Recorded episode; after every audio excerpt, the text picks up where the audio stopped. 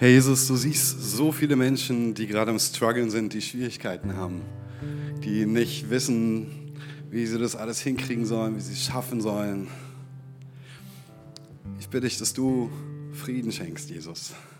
Ich bitte dich, dass du uns so sehr zurufst und uns so sehr ziehst, unser Herz so sehr zu dir ziehst, dass wir einfach nur ganz neu Ja zu dir sagen können und dass wir bereit werden innerlich, dir einfach alles zu bringen. Ich bitte dich, dass du uns von Grund auf erneuerst. Ich bitte dich, dass du uns zeigst, was wirklich wichtig ist im Leben. Ich danke dir für unsere Freunde. Ich danke dir für unsere Familien. Ich danke dir für all die Menschen, die so ein Segen in unserem Leben waren. Ich danke dir für all die Menschen, für die wir haben Segen sein dürfen. Ich danke dir, dass du die ganze Zeit dabei warst. Ich danke dir, dass du der treue Gott bist, der keine Sekunde von unserer Seite weicht. Egal, wie wir uns entscheiden, ob wir treu sind, ob wir untreu sind, du bist treu.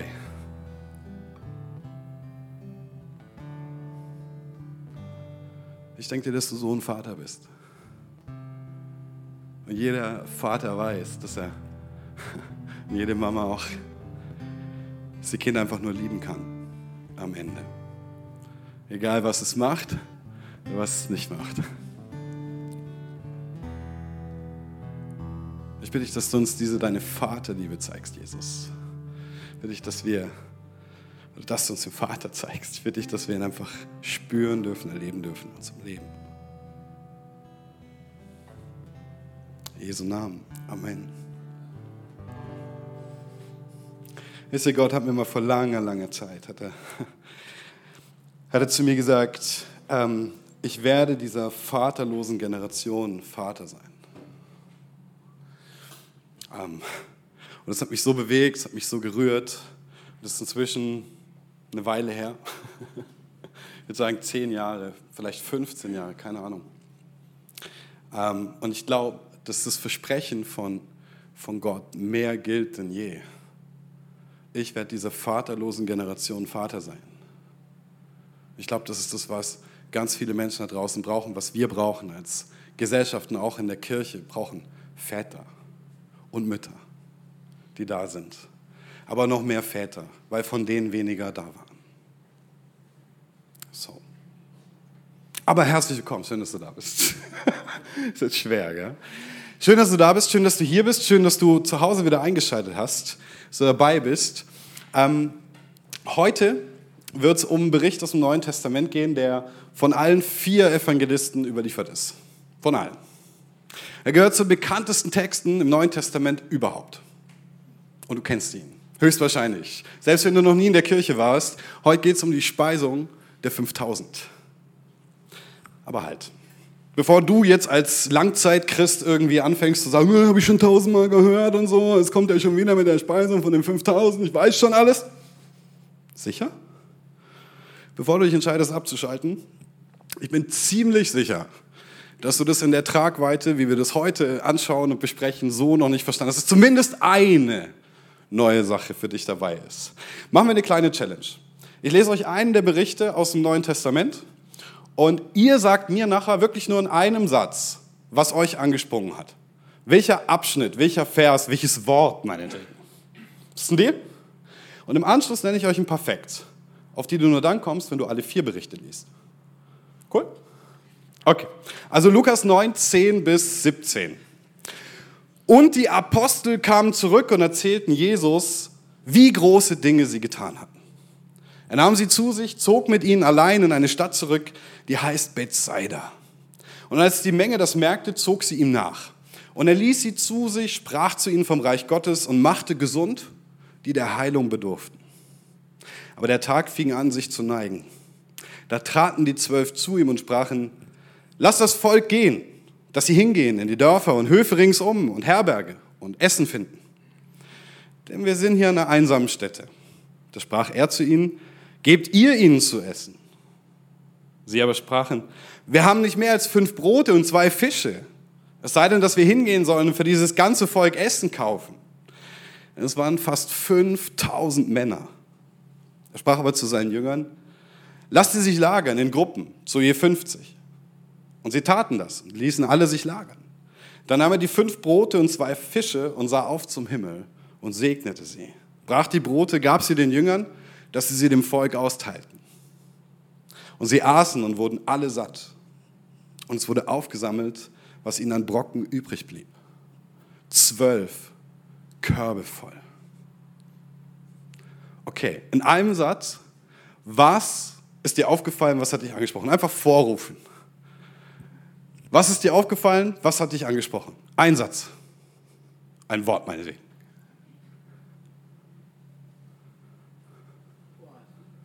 Was sagst du? Viel. viel? Kann man das viel? Alle wurden satt. Okay, super. Was noch? Die Jünger sehen sich überfordert. Die Jünger sind ein bisschen überfordert. Okay. What else? Wie sollen wir denn für so viele Leute einkaufen? Wie sollen wir für so viele Leute einkaufen? Genau. Was noch?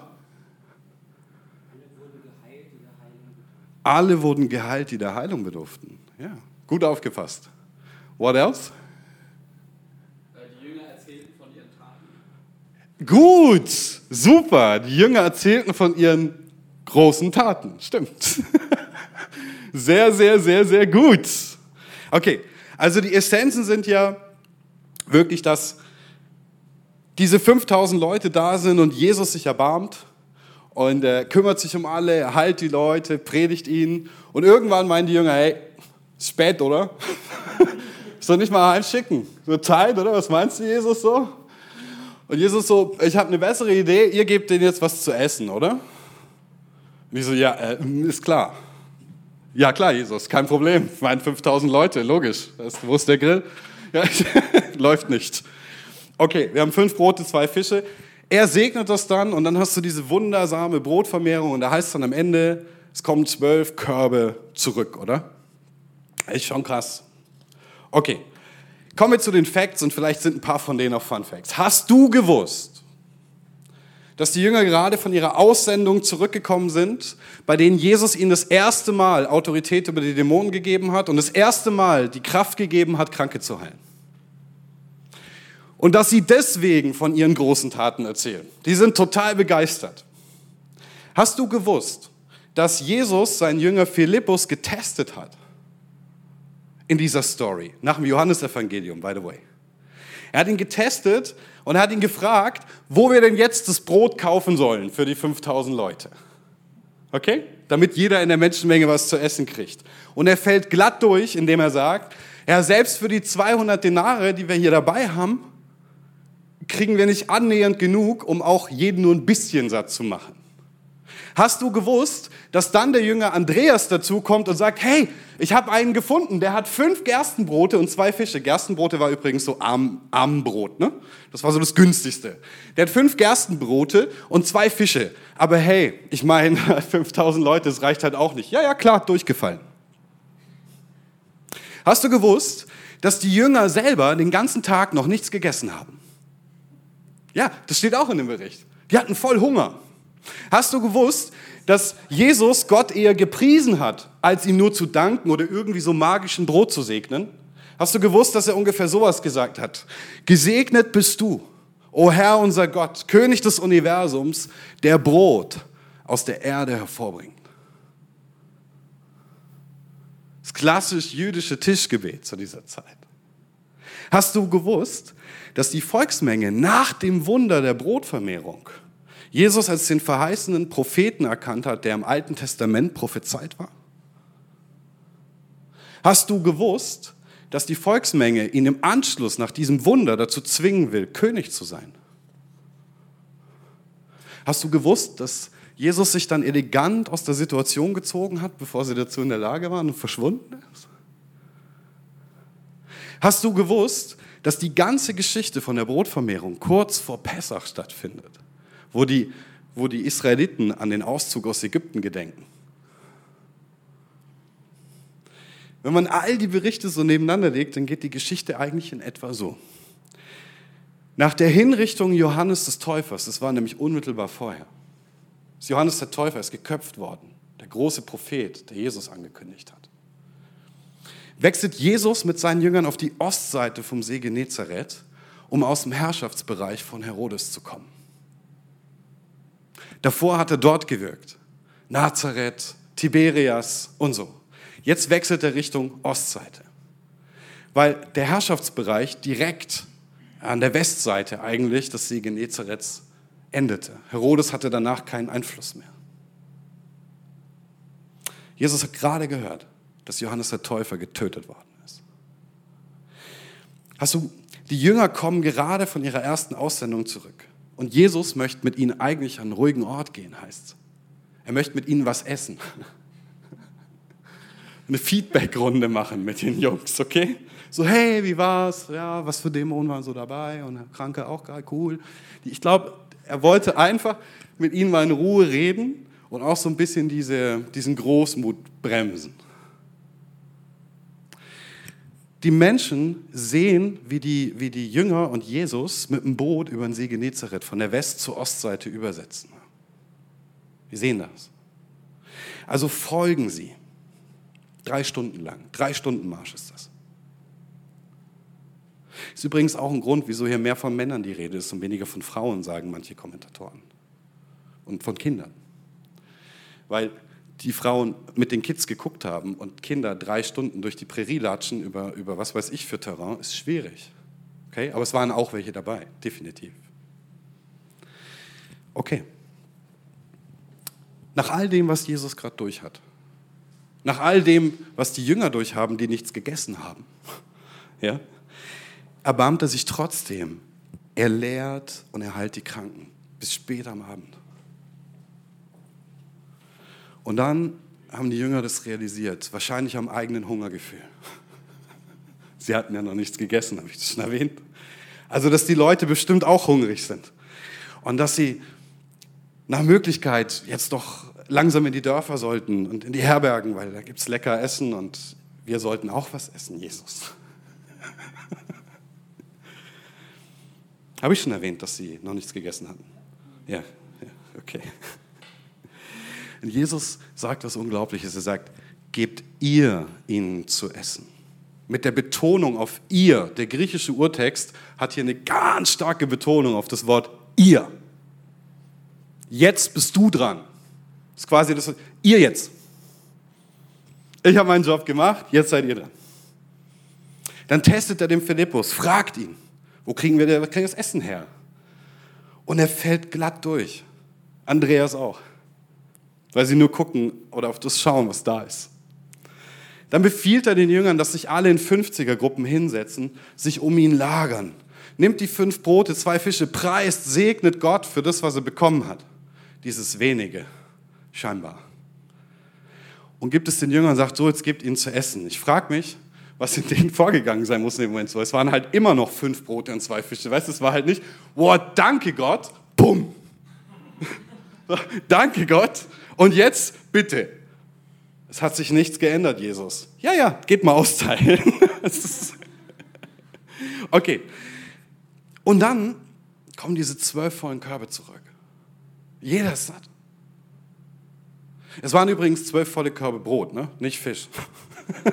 so, es gab keine, das heißt die wundersame Brotvermehrung, nicht die wundersame Fischvermehrung. Wäre auch schwierig, zwölf Körbe voll mit Fischen zu essen. Die Leute erkennen jetzt in Jesus den verheißenen Propheten und jetzt wollen sie ihn zwingen, König über ihn zu sein. Wirklich zwingen gemeint. Er checkt das, natürlich, das ist Jesus, und zieht sich ganz geschickt aus der Affäre. Ist einfach weg. Ja, verabschiedet sich elegant von dem Event. Okay, das war einiges. Lasst uns noch mal kurz aufstehen zusammen. Es ist Informationen verarbeiten ist nicht so einfach. Lasst uns kurz aufstehen. Ausschütteln, so ein bisschen die Hände. Kopf. Ein bisschen hüpfen. Ja, super. Hey, sehe schon. Da waren schon ein paar Leute im Seniorensport, finde ich total gut. Macht ihr super. Ähm, ja, vielleicht noch mal ein bisschen, genau, ja, ja. Klatschen, tanzen, singen wir auch dabei. Gut, okay, wir können es wieder setzen. Das ist gut. Also, die Leute sehen in Jesus den prophezeiten Propheten, weil er mit der Brotvermehrung was getan hat, was die Leute aus dem Alten Testament schon gekannt haben. Okay? Gott hat unter Mose, als er das Volk Israel aus Ägypten geführt hat durch die Wüste, hat er Manna vom Himmel fallen lassen, dieses himmlische, übernatürliche Brot und hat das Volk so versorgt. Der Prophet Elisa hat im Alten Testament Brot vermehrt und damit seine Prophetenschüler versorgt. Es ist ein ganz klares Zeichen der Propheten, diese wundersamen Brotvermehrung. Nur, dass es bei Jesus halt wieder mal eine total krasse Skala war. Das Alte Testament spricht davon, dass am Ende der Zeit ein Prophet auftreten wird, der sein wird wie Mose. Als die Leute sehen, dass Jesus das Brot vermehrt, war ihnen augenblicklich klar, jedem Israeliten war augenblicklich klar, mit wem er es zu tun hat. Er kannte das ganz genau. Mose, Elisa und die Prophezeiung. Ein Prophet wie Mose. Aber sie haben es falsch gedeutet. Und so wollten sie ihn gleich zum König machen, damit er die Römer aus dem Land drängt. Sie waren ja besetzt von Vasallenkönigen, die unter dem Einfluss oder der Macht Roms standen. Und Jesus zieht sich raus. Wisst ihr, was für ein barmherziger und liebevoller Akt es ist, dass er sich rauszieht? Hätten sie ihn zum König gemacht, hätte er das mit sich machen lassen und hätten sie den Aufstand geprobt, dann hätten die Römer das getan, was sie immer getan haben. Sie hätten sie brutal niedergeschlagen und vernichtet. Genauso wie später im Bar Kochba und in jedem jüdischen Aufstand, der stattgefunden hat. Viele hätten ihr Leben lassen müssen. Sie konnten sich einfach noch nicht vorstellen, dass der Messias nicht gekommen ist, um Gericht zu halten, sondern dass er gekommen ist, um das Gericht auf sich zu nehmen, um die Menschen zu erlösen. Und das ist interessant, ne? Das Ganze findet kurz vor Passa statt. Das sagt uns auch noch das Johannesevangelium. Warum? Warum kurz vor Pessach? An dem wird doch traditionell an den Auszug aus Ägypten gedacht, oder? Wo Gott das Volk Israel mächtig mit Wundern durch Mose befreit hat den Pharao und seine Armee geschlagen hat, sie vernichtet hat. Er hat Ägypten zugrunde gerichtet, nachdem es nicht hören wollte.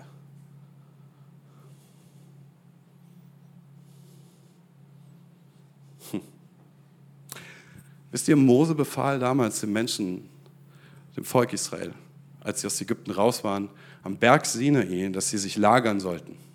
Sie sollten dem Sinai nicht zu nahe kommen. Aber sie sollten sich lagern in Gruppen zu 50 und zu 100. Wenn hier im Text steht, sie sollen sich lagern lassen in Gruppen zu 50, denkt der gebildete jüdische junge Mann im ersten Jahrhundert sofort an den Exodus, sofort an Mose und das schon dreimal kurz vor Pessach. Und auch später soll sich das Volk Israel lagern, als sie dann am, am Berg Sinai durch sind und die Gebote empfangen haben.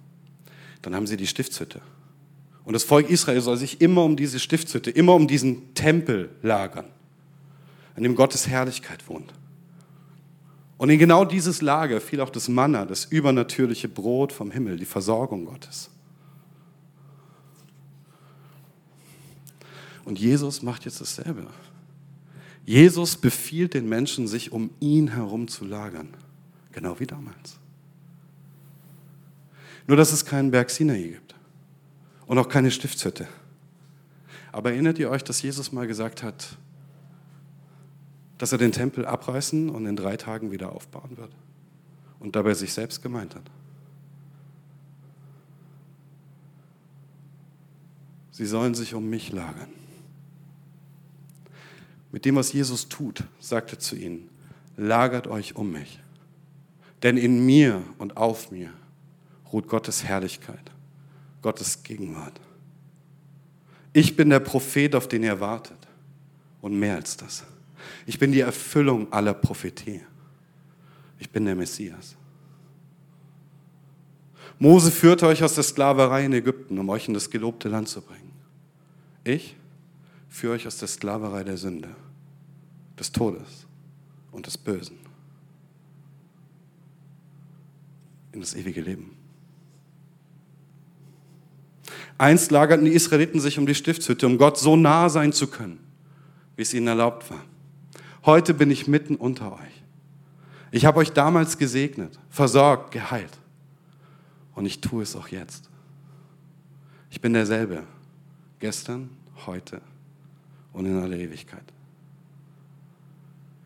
Die zwölf vollen Körbe stehen für die zwölf Stämme Israels, Genauso wie die zwölf Jünger, die sie ausgeteilt und wieder eingesammelt haben. Sie sind übervoll. Und sie bedeuten, dass Gott mehr als genug hat, um den Noten eines jeden Stammes Israels, ganz Israels, zu begegnen.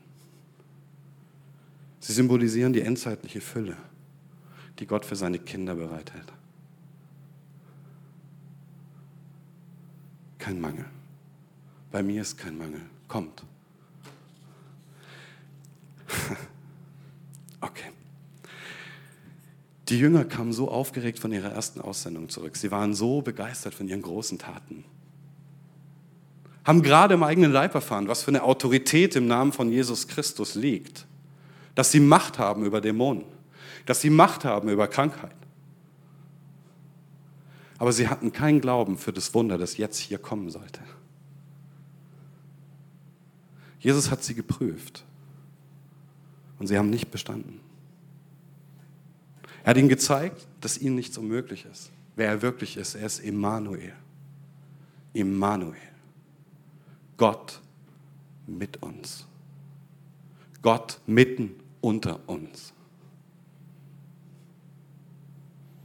Bei allem, was sie erlebt haben, ist alles, worauf sie geschaut haben.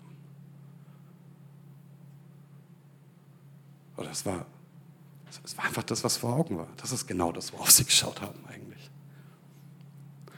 Sie haben nicht auf das geschaut, was bei Gott ist und was bei Gott möglich ist. Nur auf das, was sie hatten. Der eine sagt, wir haben 200 Denare. Wir können 400 Essen kaufen davon. Der andere hat gesagt, wir haben fünf Brote, zwei Fische, aber hey, 5000 Leute. Sorry, es wird nie was. Wie hat Jesus sie geprüft? Er hat sie geprüft, und das sagt der Johannes-Text deutlich, es ist eine Prüfung, indem er ihnen zu wenig gab. Zu wenig, in Anführungsstrichen. Er wollte sehen, was sie damit machen. Also sie haben nicht gesehen, dass die Fülle bei ihm ist. In Johannes 10,10 10 heißt, der Dieb kommt nur, um die Schafe zu stehlen, zu schlachten, Verderben zu bringen, sagt er vom Teufel. Ne? Und dann sagt er von sich selbst, ich aber bin gekommen, um ihnen das Leben zu bringen. Leben in ganzer Fülle.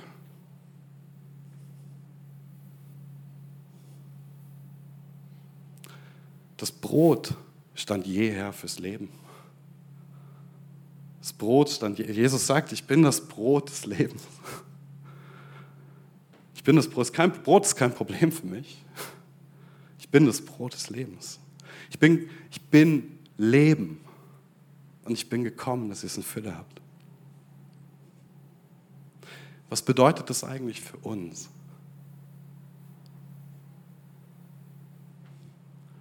Wer Jesus für uns ist, zeigt sich viel weniger in den guten Zeiten, wo alles irgendwie im Überfluss ist, alles gut läuft. Es zeigt sich vielmehr daran, wie wir mit dem Mangel in unserem Leben umgehen. Und es wird Zeiten und es wird Bereiche in unserem Leben geben, wo wir Mangel haben, wo wir Mangel empfinden, einen scheinbaren Mangel erfahren. Aber er prüft uns.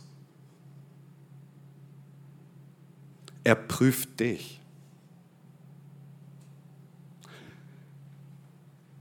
Passt manchmal nicht in unser Konzept von Jesus, oder? Aber im Text steht klar, dass er seine Jünger prüft. Dass er ihren Glauben prüft, auf die Probe stellt. Und er tut es über Mangel.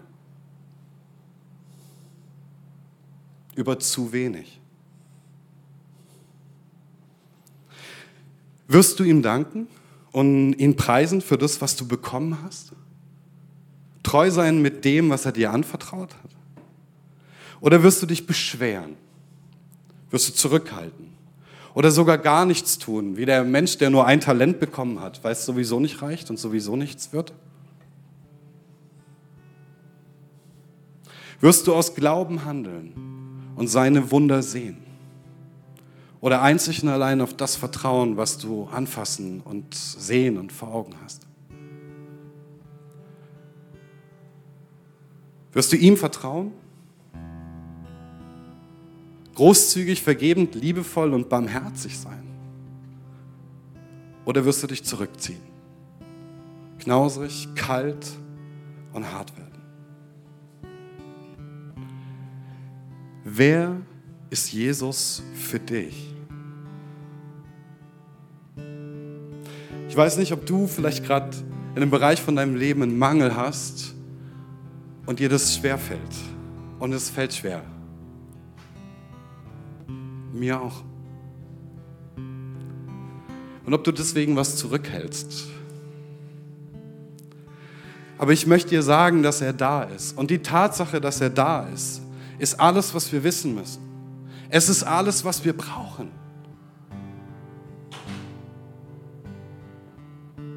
Fünf Brote, zwei Fische, 5000 Leute mit Jesus, kein Problem.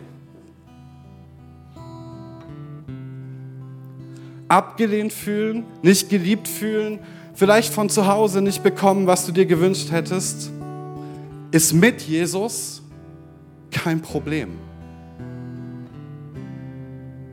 Schmerzen erleiden, durch Krankheit gehen, Herausforderungen haben, das Gefühl haben, nicht mehr so leben zu können, wie es mal war, ist hart. Aber es ist mit Jesus kein Problem.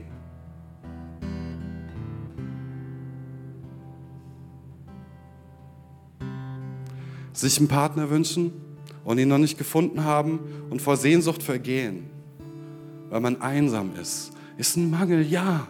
Es tut weh, ich weiß. Aber es ist mit Jesus kein Problem. Die Frage ist, wie gehen wir mit dieser Prüfung um? Wie gehen wir mit dem Mangel in unserem Leben um? Und in der Welt haben wir den. Jesus sagt an der Stelle, in der Welt habt ihr Angst. Das ist eine Feststellung und die Angst hat mit Mangel zu tun. Wer im Überfluss lebt, wer alles hat, hat keine Angst. Wir haben Angst, dass es nicht reicht zum Leben, zum Sterben, zum Sein.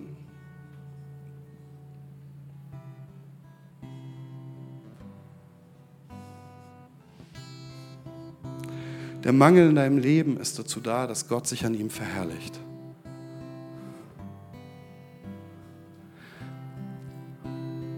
Aber ich möchte dich einladen, dass du ihm diesen Mangel bringst und nicht die Situation anguckst und sagst, ja, ist halt so. Kann man nichts dran, ist halt, ist halt blöd. Ich sterb halt. Finde halt nie einen Partner. Ich werde es halt nie packen. Ich werde halt nie geliebt sein. Ich werde nie Familie haben. Ich werde nie dies und jenes sein. Weil ich sehe, was da ist und es reicht nicht. Das ist das, was Philippus und Andreas gemacht haben. Bevor Jesus ihnen eine Lektion erteilt hat. Und das ist das, was wir machen ganz oft. Ich möchte dich einladen, dass du heute kommst in den Bereichen, wo du Mangel hast und dass du die Gott bringst. Wer ihm vertrauen kann, wer sich um ihn lagert, bei ihm birgt um ihn, ihm vertrauen kann, der kann loslassen. Und wer loslassen kann, hat endlich wieder beide Hände frei, um zu empfangen.